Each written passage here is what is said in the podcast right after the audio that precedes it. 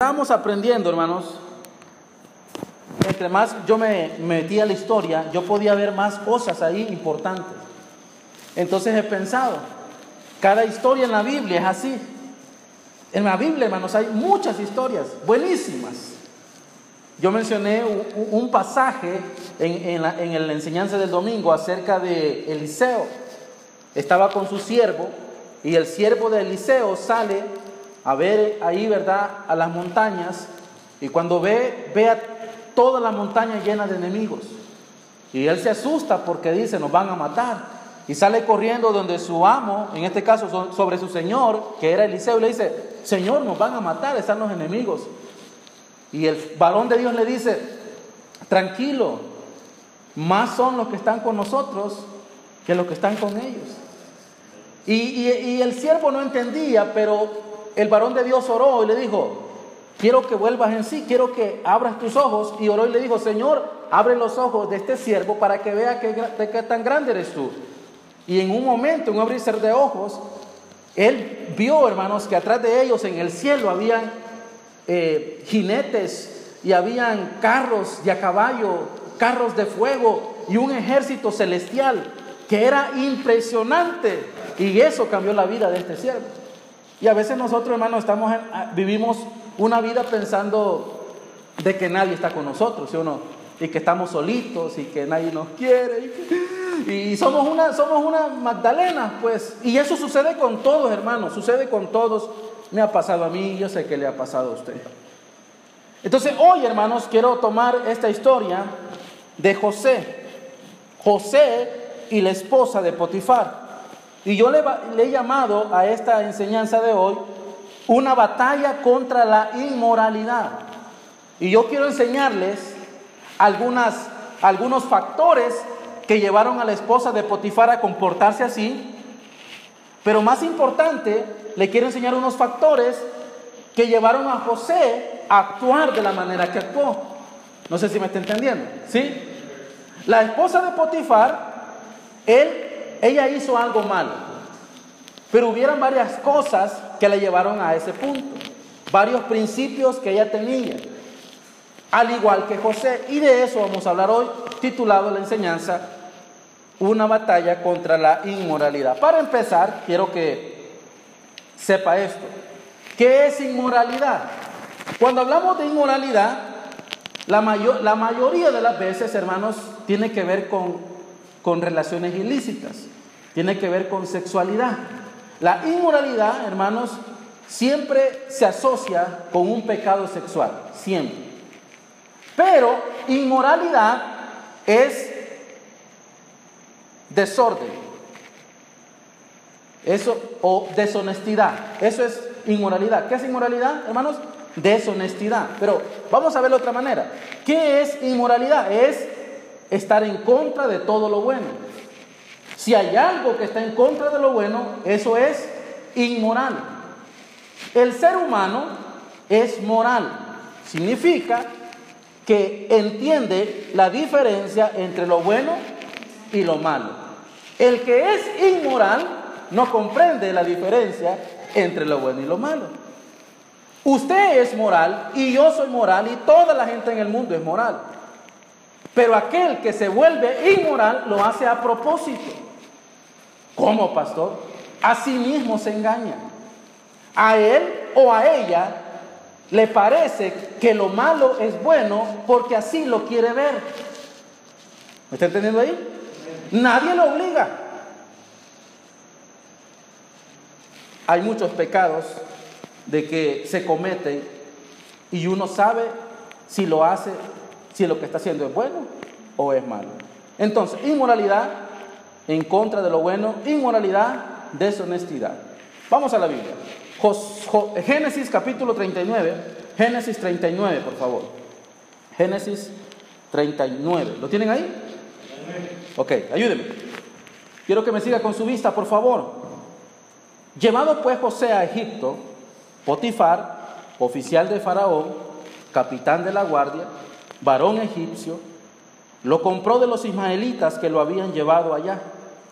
Mas Jehová estaba con José y fue varón próspero y estaba en la casa de su amo el egipcio. Y vio su amo que Jehová estaba con él y que, y que todo lo que él hacía, Jehová lo hacía prosperar en su mano. Así halló José gracia en sus ojos y le servía y le hizo mayordomo de su casa y entregó en su poder todo, todo lo que tenía. Entonces la historia es así. Ya la leímos ah, y el que no la ha leído, eh, se la voy a, contar de una manera práctica. Aquí tenemos a un hombre que se llama José. Este joven tiene aproximadamente 27 años. Ah, ah, esto no está aquí, pero es una suposición. Él estaba relativamente joven. Entonces tenía 27 años. ¿Cuántos años tienes tú, hermano Adonai? 23. Marvin, ¿cuántos tienes? Son jóvenes. ¿Cuántos tiene Madre Ricardo? no hay de 27 aquí. ¿Quién tiene 27? Solo, solo, solo jovencitos y viejos hay aquí. Bueno, entonces, este hombre, este joven o hombre joven de 27 años, llegó por la decisión de Dios, por el, el, el, conocimiento previo de Dios, hermanos, hasta ese punto y fue a parar a la casa de este hombre. Ahí en esa casa, este hombre llamado Potifar tenía una esposa. Ahora, la esposa de Potifar hizo varias cosas incorrectas en contra de la vida de José. Pero el asunto es este. Él llegó y se hizo mayordomo, ¿sí? Eh, es la persona que cuida los bienes de otra persona. ¿Entienden eso? Que es un mayordomo, aquel que cuida los bienes de otra persona. Y mientras este José de 27 años estaba barriendo, trapeando, acomodando, cuidando, haciendo todo lo que su amo le había dicho, la mujer de su amo, en este caso la mujer de Potifar, se fijó en José. Supongo yo que esta mujer tuvo que haber sido hermosa. ¿Por qué pensamos así? Porque este era un oficial, el segundo al mando, o el primero al mando después de Faraón. Supongo yo que era una mujer, eh, ellos podía, él, él podía elegir entre las que quería y eligió a esta mujer. Esta mujer, hermanos, desde que José llegó, le puso los, dice que la Biblia que puso los ojos en él. Eso fue algo, hermanos, ah, bien importante en la historia. Significa que esta mujer se obsesionó, se obsesionó con este joven. Entonces, veamos algunas cosas que ella hizo y yo quiero que hablemos acerca de estos puntos importantes. Primero, vaya conmigo, ahí hermanos, en el versículo 6. Y dejó todo lo que tenía en manos de José. Y con él no se preocupaba de cosa alguna, sino del pan que comía. Y era José de hermoso semblante y bella presencia. Dice la Biblia que Potifar no se preocupaba de José. Eso me dice a mí que José era un joven responsable, un hombre responsable. Me dice a mí que José era alguien honorable, respetable, alguien fiel, alguien en que se puede confiar. Le pregunto yo, en estos días, mi querido hermano, mi querida hermana, ¿usted conoce a alguien que dice, no, yo puedo confiar 100% en este hombre, en esta mujer? Yo pongo las manos en el fuego por fulano de tal. Básicamente en estos días cuesta hacer eso. Pero Potifar tenía la plena confianza en José. Eso quiere decir que este hombre era fiel. Ahora vean conmigo el versículo 7. Aconteció que la mujer de su amo puso sus ojos en José y dijo, duerme conmigo. ¿Cómo dice la Biblia? Aconteció después de esto, después que Potifar le dio el poder a José para gobernar la casa, después de eso la mujer de su amo, en este caso esta, es la esposa, dice, puso sus ojos en José. ¿Quién fue la que buscó el pecado? ¿Quién fue el que buscó la relación ilícita? ¿Quién fue quien dio el primer paso hacia la inmoralidad? ¿Ayúdenme iglesia? La mujer de Potifar. Está claro, ¿verdad? Ahora, hermanas, en ningún momento estoy diciendo que las mujeres son más pícaras que los hombres. Pues yo no estoy diciendo eso. En la historia así es. Pero sabemos que los hombres también tienen sus desviaciones, son pícaros. Pero no estamos hablando de eso. Estamos hablando que en la historia la mujer dio el primer paso. Hermanos, déjame decirle que en estos tiempos era algo extraño que una mujer fuera la que buscara eh, el acto sexual. Normalmente es el hombre. En estos tiempos, usted sabe que ahora, hermanos, una cipota de 13, 14 años puede hacer eso. Y yo sé que hay jóvenes aquí, pero tienen la mente tan abierta, hermano, que, que yo sé que me entienden lo que estoy diciendo.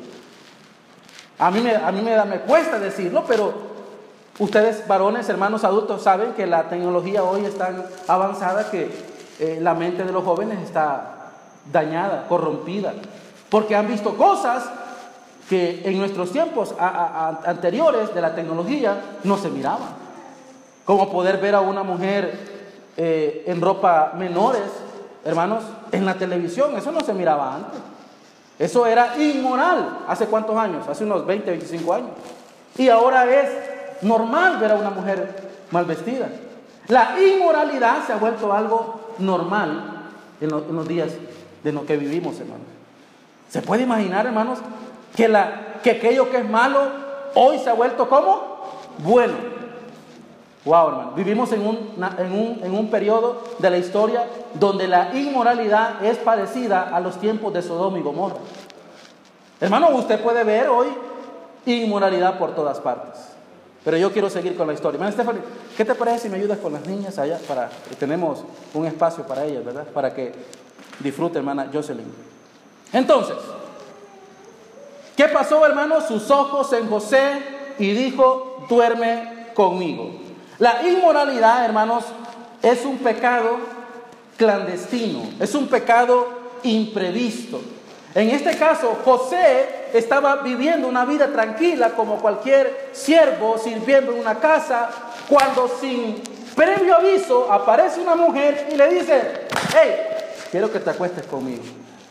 Hasta el día de hoy, gracias al Señor, yo no he tenido ninguna oferta de esas, ¿verdad? Ahora, pero José, José hermano se le presentó. Y él hermano estaba básicamente ah, sin esperar eso, él estaba trabajando.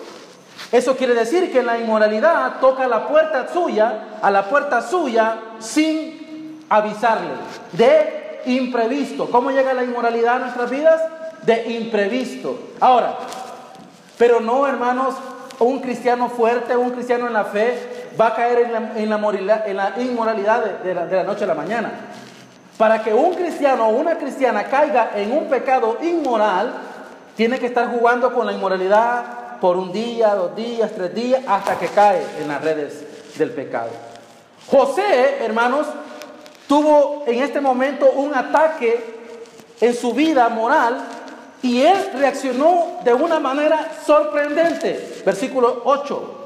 Bueno, versículo 7 dice, aconteció después de esto que la mujer de su amo puso sus ojos en José y dijo, duerme conmigo. Y dice el versículo 8, y él no quiso. Cualquier hombre, hermanos, que se le presente una situación como estas y, y tenga todos los factores que tenía la historia ahorita, como por ejemplo que estaban solos, me estoy adelantando, pero estaba solo, dice que no había nadie en la casa, o sea que Bien pudieron haber cometido el, acto sexual y nadie se hubiese dado cuenta, hablando humanamente, pero él aún así decidió ser fuerte en su moral, en sus principios y dijo no a aquella mujer que lo estaba acosando. Pero otro hombre, si viene una mujer hoy en día y le dice, duerme conmigo, y, el hombre dice, ¿Y, ¿y, a dónde? ¿Cuándo? ¿Para dónde agarramos? Y estoy hablando no solamente de los inconversos, estoy hablando Hombres que conocen a Dios, cristianos, que pueden ser tocados por la puerta de la inmoralidad y que si no están preparados van a caer en ese pecado. La Biblia dice en la primera carta de Pedro, hermanos, capítulo 5, versículo 8, no vaya ahí. Dice que el diablo anda como, como león rugiente, tratando de ver a quién se devora.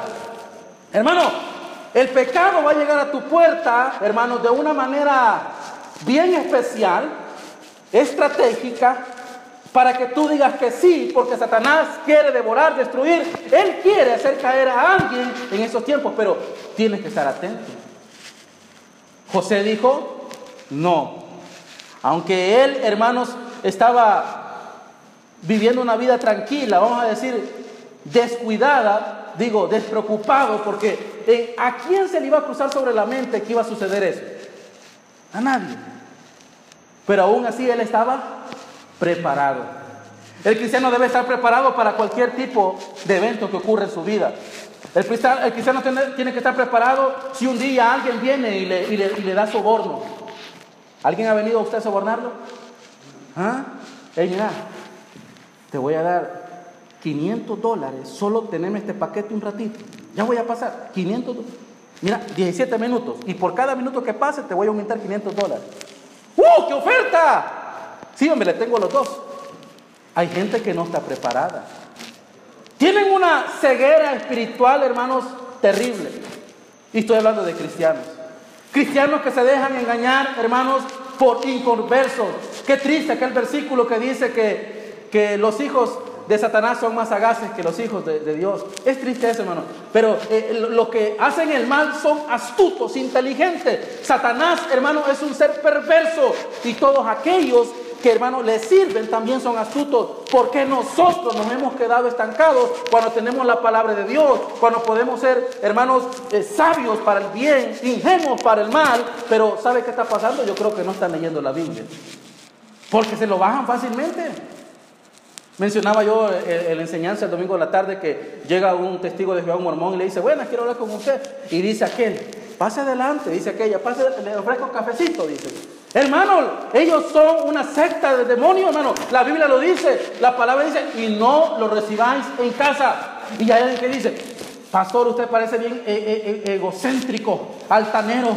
¿Por qué dice que son una secta? Hermano, porque la Biblia lo enseña. Ellos están en contra de los principios bíblicos. Y si tú leyeras la Biblia, estarías de acuerdo conmigo en que están equivocados. Pero, pero por eso alguien nos ve altaneros a nosotros, porque somos firmes en ese punto. Pero somos firmes porque la Biblia lo dice. José no quiso abrir la puerta a la inmoralidad. Aunque la inmoralidad llegó como de imprevisto. ¿Se recuerdan esa palabra? de imprevisto. Hermano, si el pecado llegara avisándote, no me, eh, tuviéramos victoria todo el tiempo. Pero la palabra de Dios dice que tenemos que estar preparados. Tenemos que ponernos la armadura de Dios, el escudo de la fe. Busca ahí en Efesios, hermano, pero no ahorita, en su casa está la armadura de Dios. Entonces, el pecado llegó de improviso. Esta mujer de Potifar, que no parece el nombre, era una mujer astuta. Era una mujer, hermano, que tenía una estrategia. Y todo hombre o mujer que comete pecado tiene una estrategia. Pareciera que estoy hablando solo, pero estoy hablando solo, pero por lo menos pareciera que no estoy predicando en una iglesia. Pero ven aquí, el que comete pecado usa estrategia. Hey, mira, mira mi amor, ah, vamos a vernos en el motel, eh, camino al purgatorio, ajá, sí, sí, a las 4 de la tarde. Pero tenés que llegar de blanco, yo voy a llegar de gris, nos vimos en un taxi, no me... Oh, ¿Hay estrategia? ¿Hay estrategia? Meterle saldo a tu teléfono, yo le voy a meter al mío, eh, eh, que no tengo carga, apagarlo un ratito, y hacen tantos pensamientos. Ahora, le estoy ilustrando, y no me diga que no, porque, porque usted sabe que es así. Muchas novelas ha visto y muchas películas ha visto y muchas series ha visto para que sepa que el que comete pecado usa de estrategia. Y, y, la mujer de Potifar sabía lo que estaba haciendo. No era una vieja, digo, una señora ignorante, hermano. Sabía lo que estaba haciendo esta mujer. Y yo le voy a enseñar que sabía, porque más adelante la Biblia nos dice de que la casa estaba sola. Ella dijo, hoy sí me devoro a este. ¿Ah? comidita que me trajo. Así ha de haber dicho esta vieja, esta señora. Pero el pecado, hermanos, toca la puerta de imprevisto. No solo eso, quiero que lea conmigo versículo, versículo 7 otra vez. Aconteció después de esto que la mujer de su amo puso sus ojos en José y dijo, duerme conmigo. Y él no quiso. Y dijo a la mujer de su amo, He aquí que mi Señor no se preocupa conmigo de, lo que hay en casa y ha puesto en mi mano todo lo que tiene. No hay otro mayor que yo en esta casa y ninguna cosa me ha reservado sino a ti, por cuanto tú eres su mujer. ¿Cómo pues haría yo este grande mal y pecaría contra, contra, contra Dios? 10. Hablando ella José, ayúdeme. Hablando ella a José, ayúdeme. Cada día. No solamente la mujer de Potifar era estratégica, sino que también era constante. ¿Cómo, pastor? Constante. ¿Cómo dice la palabra de Dios en el versículo 10? Eh, Hablando ella a José cada... Hermano, míreme, no se me haga, pero allá afuera, si usted quiere que caiga la presa, usted es constante. Si usted quiere trabajo, usted va a ser constante. Si quiere tener una casa, va a ser constante. La gente sabe que si quiere algo, lo va a hacer una y otra y otra y otra y otra hasta que lo logra, hermano. ¿Cómo se llama el que inventó el bombillo? ¿Se acuerdan? ¿No te acordás? El que inventó el bombillo dice que fracasó 999 veces en hacerlo. Pero dicen que a la mil pudo hacer el bombillo. Alexander Graham Bell, el que inventó también el teléfono. Y, y, bueno, vean aquí. Y dice que le preguntaron, ¿y no te preocupó que fallaste 999 veces? No, dijo. Lo que, lo que yo hice fue que aprendí 999 veces cómo no hacerlo. Él fue constante. Mira, hermano, los hijos de Dios debemos ser constantes. Pastor, me cuesta, me cuesta memorizar la Biblia, pastor. O sea, míreme, usted entiéndame, porque. No, no, no, no, no. Lo que pasa es que no eres constante. Para aprender ese versículo hay que repetirlo y repetirlo, ¿verdad? ¿Con qué limpiará el joven su camino? Con, guardar su palabra. ¿Con qué limpiará? Hermano, anda hasta que se lo aprende. Esta mujer, hermano, no solamente era estratégica, sabía en qué momento llegarle a este joven, hermanos, al cual ella se había obsesionado, sino también fue constante. Cada día, cada día, cada día llegaba a la vida de José. Pero cada día José, con su moralidad puesta en Dios, hermano, decía, no, no, Quizás usted está, batallando con un pecado y ese pecado toca la puerta cada día. Quizás es el deseo a fumar, el deseo a tener una mujer, el deseo a tener un hombre. Quizás su pecado es el deseo a robar. Quizás, hermano, a mentir. Quizás usted es un mentiroso, una mentirosa. Quizás usted es una persona que le gusta el chisme. Y cada día hay un chisme nuevo. Cada día toca su puerta. Pero usted tiene que decir que no. El problema es que es débil. Y para decir que no hay que ser constantes. Ahora, quiero poner algo bien claro aquí. Yo no soy perfecto. Y porque estoy predicando aquí no quiere decir que yo soy mejor que usted. Allá tenemos un hombre, varón de Dios, más de treinta y pico de años en el ministerio, y yo sé que él va a decir lo mismo. Aquí nadie es perfecto, todos la regamos. ¿Se enojó usted ayer? ¿Hizo algo malo ayer? ¿Quebrantó la ley de Dios ayer? Si me dice que no, es un mentiroso, merece una gran patada en el pecho. Pero ven aquí, todos hermanos le hemos regado. Aquí no hay perfecto.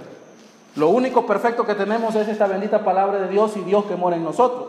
Lo que estamos haciendo es compartiendo los principios de la Biblia para que juntos no caigamos en inmoralidad. No estés pensando el pastor que se la pica, que, que se cree. Es que por eso no creces, por eso no maduras, porque estás poniendo tu mirada en otro cuando debes de poner tu mirada en ti y en Dios. Hermano, ven aquí. Yo estoy aprendiendo de lo que estoy predicando. Usted debe de ganar su porción. No sé ni por qué dije eso, pero ojalá que le haya servido. Sigamos ahí.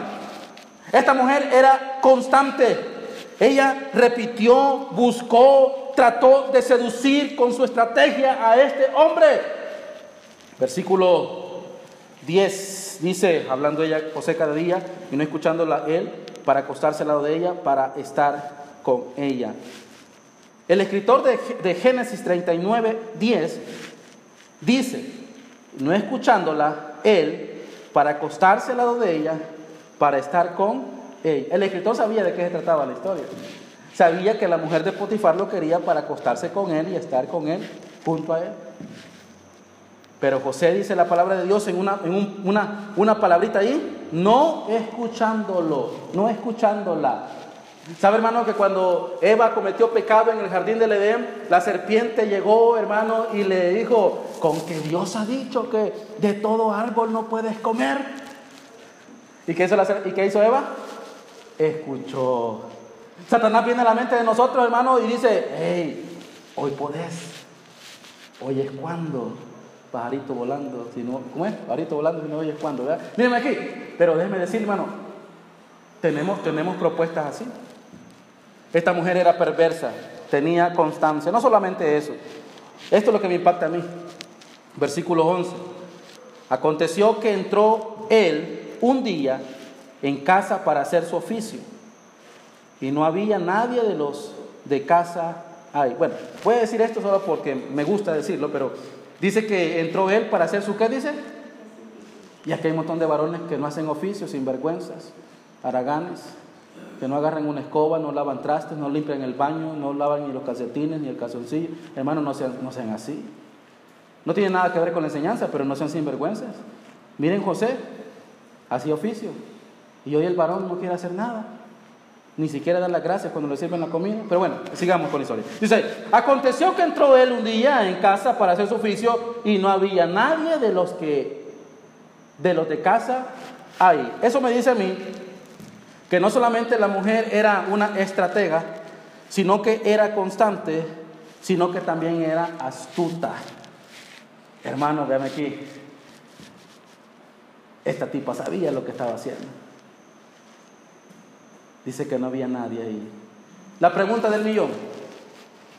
Con todos estos factores rodeando esta escena, piense por un momento, ¿cree usted que un hombre del tiempo de hoy hubiera hecho lo mismo que José? Yo pienso, y yo sé que usted no lo hace, pero yo pienso y digo, Señor, ¿y qué pasara? ¿Qué sucediera? Pero hay algo, hermanos, que me da una gran convicción y a lo cual yo le tengo temor. Mire lo que dice, por favor. No pierda, no pierda Génesis. Vaya conmigo a Proverbios, capítulo 6. Proverbios 6. Proverbios, capítulo 6. Yo no quisiera estar en los zapatos de José, no quisiera que me sucediera lo que le sucede a José, pero si llegase, yo tengo algo en mi mente todo el tiempo. Proverbios capítulo 6.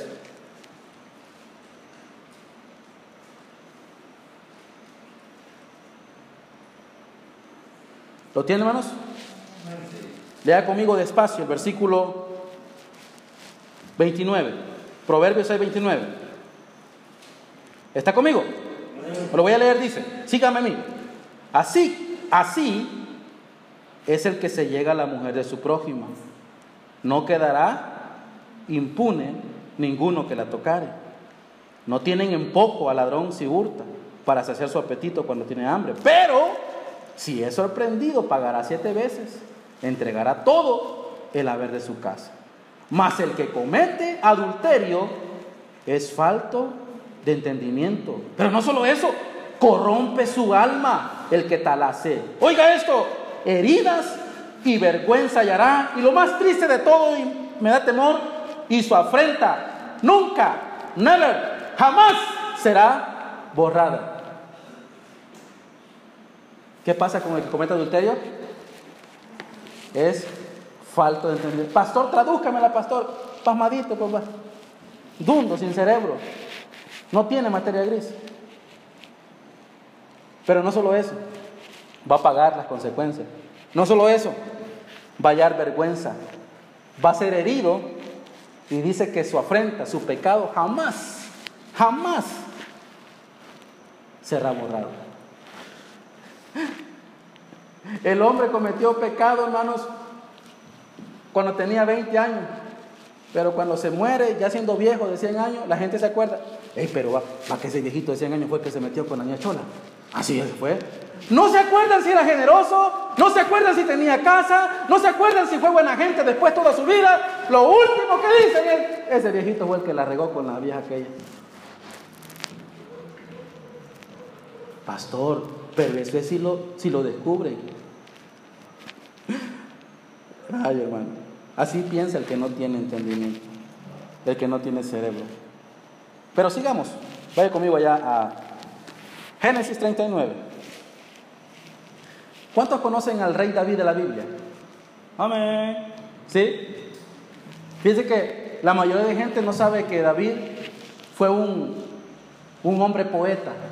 Escribía los salmos hay salmos de David que son increíbles. Se, usaban como himnario para el pueblo de Israel. David no solamente fue el que derrotó a los gigantes, no solo a uno, a muchos gigantes. Al que se recuerda Goliat, pero él derrotó a muchos. David se recuerda también por un pensamiento que Dios dice que era un varón conforme a su corazón. Pero todas estas cosas no son lo primero que viene a la mente cuando mencionamos a David. Lo primero que se viene a la mente cuando mencionamos a David es el pecado con Bexabel. Porque su ofrenda nunca. ¿El Señor lo perdonó? Sí, porque Él se arrepintió. pero la frente no se ha borrado.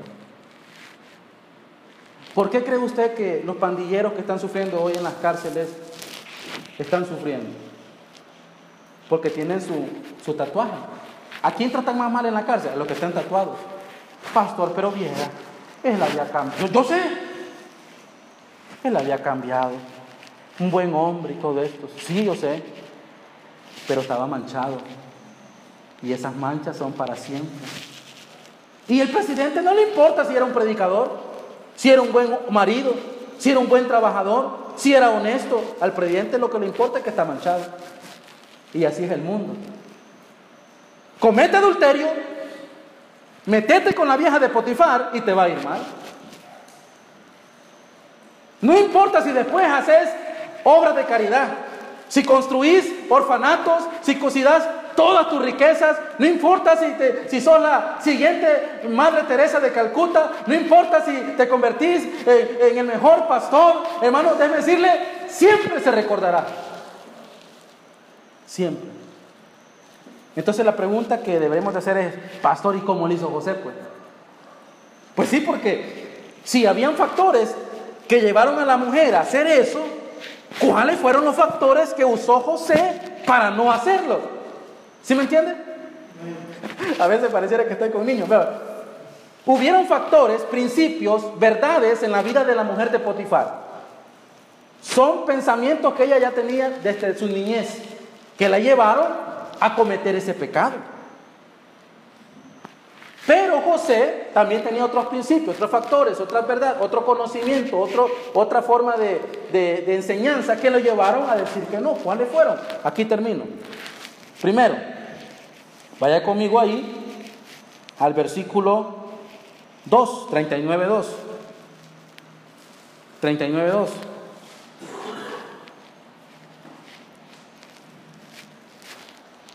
Mas Jehová estaba con José y fue varón próspero y estaba en la casa de su amo, el egipcio. Pero vuelve a leer el, el 3. Y vio su amo que Jehová estaba con él y que todo lo que él hacía, Jehová lo hacía prosperar en su mano. No entiendo, pastor, se lo voy a explicar. Yo decía, ¿cómo José fue tan fuerte ante la tentación? ¿Cómo José ganó esta batalla contra la inmoralidad? Y leí este pasaje. Mas Jehová estaba con José y fue varón próspero. ¡Wow! Y me acordé de un texto. Josué, capítulo 1, versículo 8. ¿Se recuerdan? ¿No? Léalo conmigo. Ok, no pierda Génesis, no pierda Génesis. Ay, otra vez la Biblia. Sí, hermano, es que venía a escuchar Biblia, hermana. Hermana, lea la Biblia, ¿sí?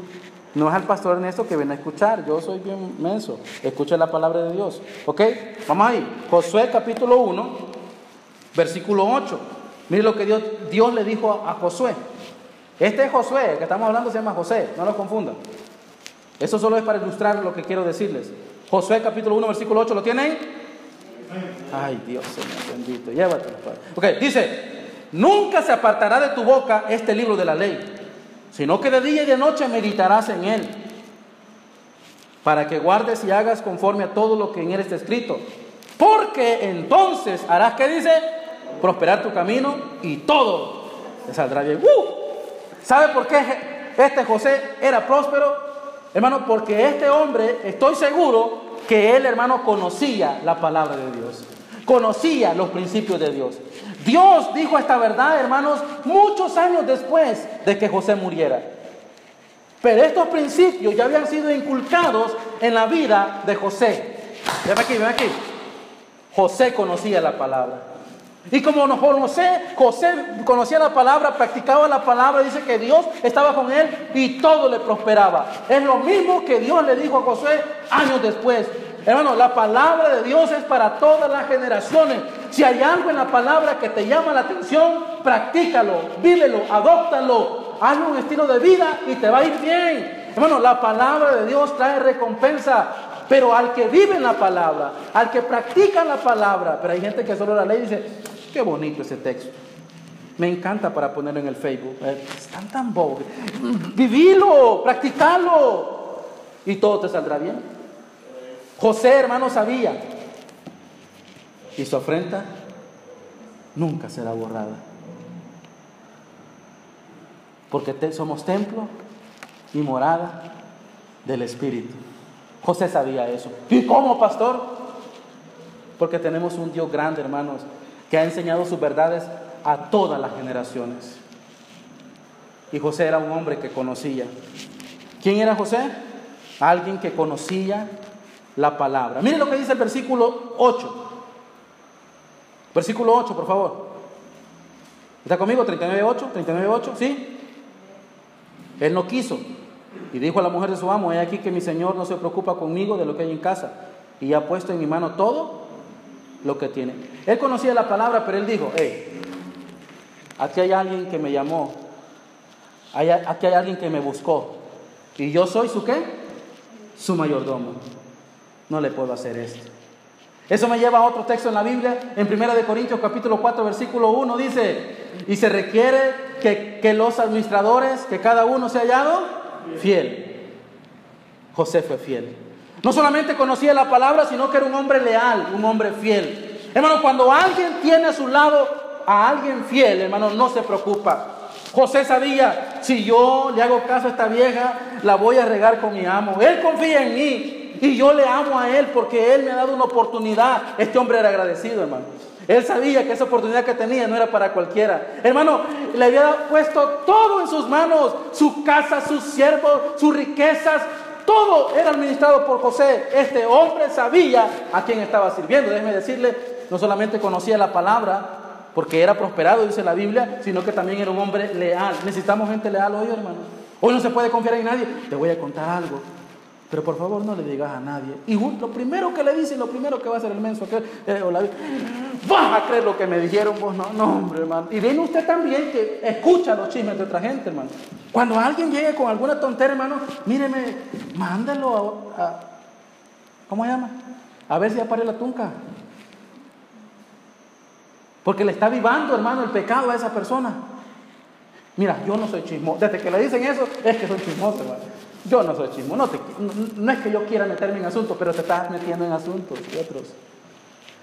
José fue leal, él dijo, he aquí que mi Señor no se preocupa conmigo de lo que hay en casa y ha puesto en mi mano todo lo que tiene. No puedo hacerle eso. Yo conozco los principios de Dios y yo soy leal a mi Dios, pero soy leal a mi amo.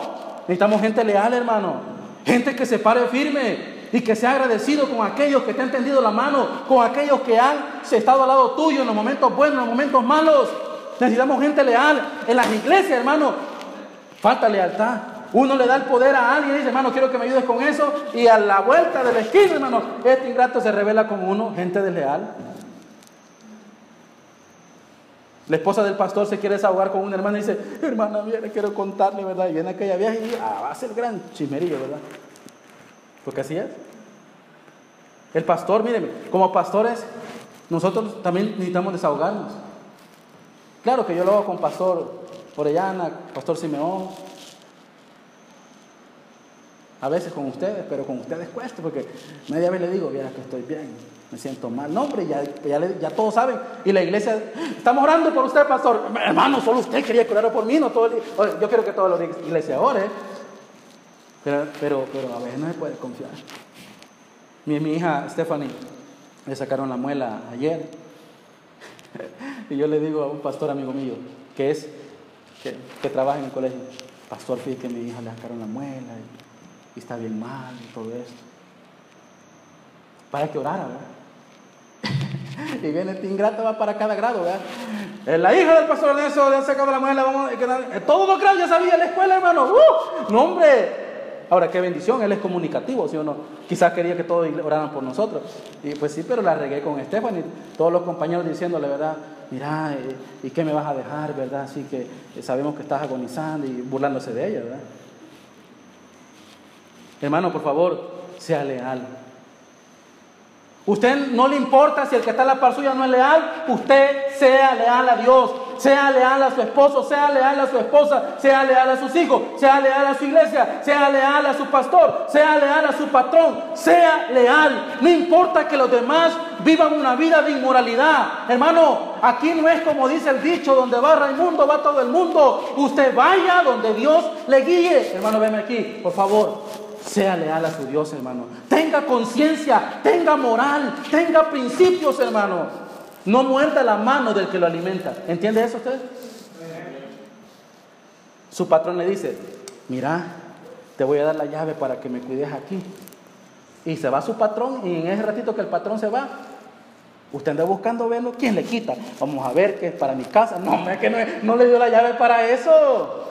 ¿Sí? Me contaron una historia de un hombre en Perú La Pilla se llevó toda la silla. Yo no sé, ni, me acuerdo. Aquí quizás hermana Pilar, hermana Sonia Saben o Luca. Dice que había ya un hombre en Perú La Pilla, había una, una, obra, habían comprado sillas y, y, le dieron la llave y después se llevó todo. Hermano, la gente no es leal. Pero ¿sabe por qué la gente es leal? Porque la gente no es leal porque no conoce la palabra de Dios. Pero no tengo tiempo. Siga conmigo por ahí, por favor ahí. Mire lo que dice el versículo, el versículo 9. No hay otro mayor que yo en esta casa, y ninguna cosa me ha reservado sino a ti, por cuanto tú eres su mujer. ¿Cómo pues? Mire la pregunta que se hace José el solo. Él dice, ¿cómo pues haría yo este grande mal y pecaría contra Dios? ¿Cómo pues haría yo este grande mal y pecaría contra Dios? ¿Cómo dice José? Esto que si yo hago esto es un grande mal. No es cosa sencilla, es un grande mal. Y dice, y pecaría contra Dios. José sabía que el acto sexual que podía tener o no era algo malo, grandísimamente malo. Otro dice, ah, una carnita al aire, pastor. Pastor, ¿y qué es eso? Así, así dicen. ¿O cómo se dice? Pues? Un, no sé cuál es, yo se las me puedo, pero una revolcadita, una... Eso, no tiene sentido, sí, ya, no, importa, pero usted me entiende. Una vez, pastor, sí con un cigarrito, pastor, con una cervecita, sí solo le mandé un texto con una carita con los ojitos de corazón, solo eso, pastor. Sí solo una foto le mandé que se miraba así la eh, parte de mí, solo eso. Pastor, si solo fueron 10 dólares lo que le robé. Sí, solo dije, lo único que le, le, aumenté como cinco palabras, pero solo eso, pastor. Lo que tú no entiendes es que lo que has hecho es un grande mal, un pecado contra Dios. José no solamente era un hombre que conocía la Biblia, no solamente era un hombre que era leal, sino un hombre que era sensible al pecado. Oiga bien, sensible al pecado. Hermano, dame aquí. Hay mucha gente insensible hoy en día. Porque llegará el tiempo que por haberse multiplicado la maldad, el amor de muchos se enfriará. Hoy en día tenemos gente que a lo bueno le llaman malo y a lo malo le llaman bueno. La gente se ha vuelto insensible. Hermano, gente que no tiene miedo de nada. Digo contra Dios. Dicen malas palabras, cosas, piensan cosas feas. Y no digo que todos la regamos, hermano. Yo a veces, como pastor, a veces me molesto y me dan ganas. Y yo digo, ¿cómo quisiera agarrar este ingrato del pescuezo y decirle, arriba, hombre?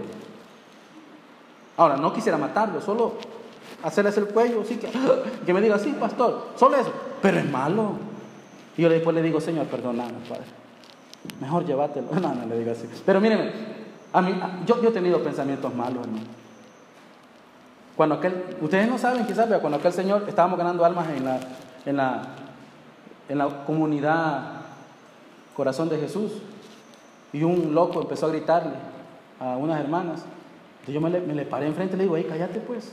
Me molesté y se me puso altanero. Y como yo soy bien amable, ¿verdad? Me le acerqué, me le acerqué y le digo, mira, te vas a meter en problemas, cállate, metete a tu casa. Y él me golpeó, me pegó en el sombrero así. Y cuando yo no sentí, hermano, de veras, mi reacción de Saiyajin, entonces vengo y le pegué en la pechada, hermano. Pero en el mismo momento que yo le pegué la pechada, él me dijo, eh, no, hombre, no, disculpe, porque se le bajaron los humos. Pero en ese momento yo me sentí mal. Yo dije, Señor, perdóname. Y vengo yo todavía, le digo al, al que le pegué, Hey, disculpame, le digo, no, no, tuve que haber reaccionado así. ¿Para qué le dije eso? Se volvió a levantar el demonio y me dijo, ya ves, dijo, y empezó a maltratarme. E, él, él aprovechó la oportunidad. Pero gracias a Dios que yo reaccioné, hermano. Yo me di, yo me, yo me di cuenta que soy sensible. Pero hay gente que no. No se hubiera quedado con la pechada que le pegué, yo, o usted le hubiera dado, quién sabe qué, hubiera hecho, ¿verdad? Y lo hubiera destrozado. Porque no tienen sensibilidad. Algunos no oran para comer y no sienten nada. Ay, se me olvidó. Ay, después. No, hermano, yo siento que ni la comida trago bien porque ya ha pasado. Vamos, hay la comida y tengo tanta hambre y me meto el bocado. Cuando me doy cuenta, aquí lo tengo, ¿vea? si quisiera, pero ¿cómo? Le digo, Señor, perdóname y oro. Pero hay gente que no, no ora, no ora para comer, no ora para levantarse, no ora para dormirse, insensible. Tiene una semana, tiene un mes, tiene un año que no lee la Biblia. No le hace falta venir a la iglesia, no, no le hace falta escuchar predicación. Una insensibilidad completa frío totalmente, como una piedra, no sienten nada, muertos espiritualmente. Pero José no era así. Él dijo, ¿cómo haría yo este grande mal? Y por eso es que no pecó. Pastor, usted, usted con lo que dice.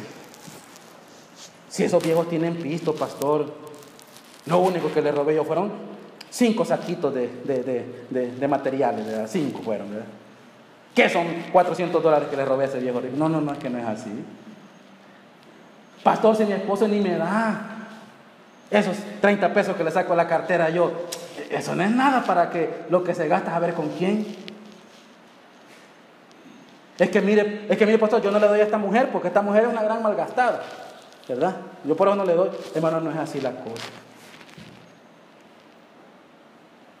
Pero bueno, José era sensible al pecado. Y por último, dice el versículo 9 otra vez, no hay otro mayor que yo en casa, ninguna cosa me ha reservado sino a ti, por cuanto tú eres su mujer, ¿cómo pues haría este grande mal? Y pecaría contra su mirada, José, su mirada, la mirada de José estaba impuesta en Dios. Mire lo que dice la Biblia, por favor, hermanito, lindo, precioso. Vaya conmigo a la Biblia, vaya conmigo al libro de Salmos, por favor.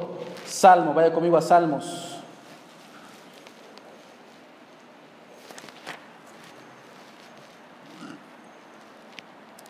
Ok, perdón, Proverbios, vaya conmigo Proverbios, cerquita está ahí, Proverbios 15. Proverbios 15, con esto termino, oramos, recogemos las ofrendas y nos vamos. Proverbios 15. Pastor, no traje ofrenda. Hermano, qué pecado más grande. No, ¿para qué? Si necesitan la milla. Ah, ah, no, estoy hablando solo. Ok, Proverbios 15, versículo 3. ¿Está conmigo, iglesia? Proverbios 15.3 dice la Biblia, ayúdeme, hermanos, 1, 2, 3. Los ojos de Jehová están en todo lugar, mirando a los, malos y a los buenos. Tú puedes estar, hermano, en el cuarto de un motel. Tú puedes estar en una playa, hermano, donde solo tú y quién sabe con quién estás ahí. Tú puedes estar en el cuarto más oscuro de una caverna. Tú puedes irte, hermano, al lugar más solitario de la tierra pero hay un Dios que es omnisciente, omnipresente, omnipotente, que está viendo a los malos y a los buenos. Y aunque no te mire tu marido, aunque no te mire tu mujer, aunque no te mire tu patrón, aunque no te mire tu pastor, aunque no haya nadie mirándote, hay un Dios que te está mirando. Déjeme decirle, José sabía que lo estaba mirando. La mujer de Potifar dijo, estamos solos en casa, venite papito, hoy es cuando. Pero José dijo, Neles pastel, no. Yo tengo un Dios que me está mirando. Yo tengo un amo al cual soy leal.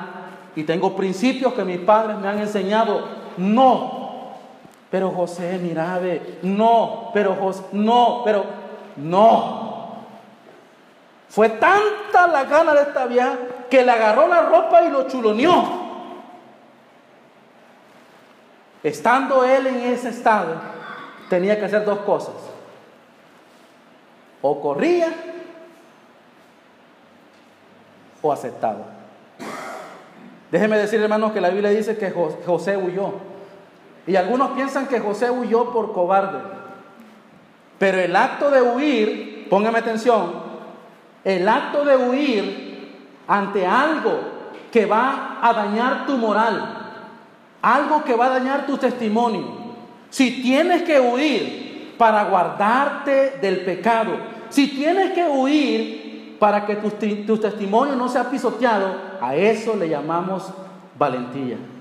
Y no hay hombre más valiente en ese momento que José corriendo de esa maestra que lo quería violar.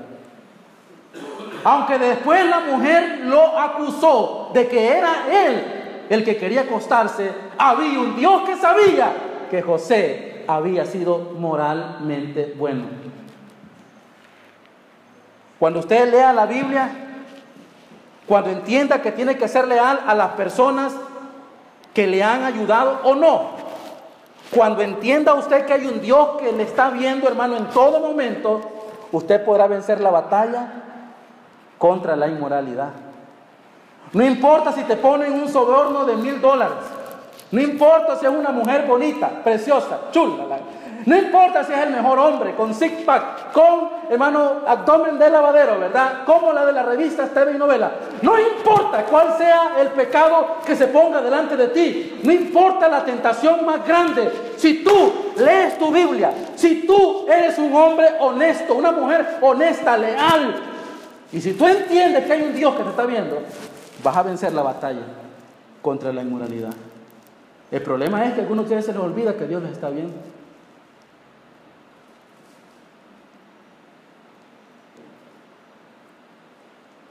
Dios te mira, Dios me mira.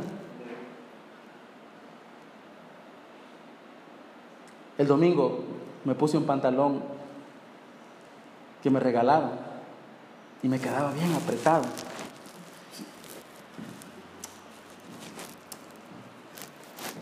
Y cuando yo estaba aquí me sentí incómodo, dice Señor. Y yo, yo dije, quizás alguna hermana me va a ver que me pegaba, pero estoy así. Sí. Pues sí, puede decir algo, pues. Ahora, yo, yo no sé, pero entonces puse una silla y me senté ahí. ¿Para qué? Para no estar enseñando, porque bien pegado andaba ahí. Yo me sentía bien raro, hermano. Pero hay mujeres que se...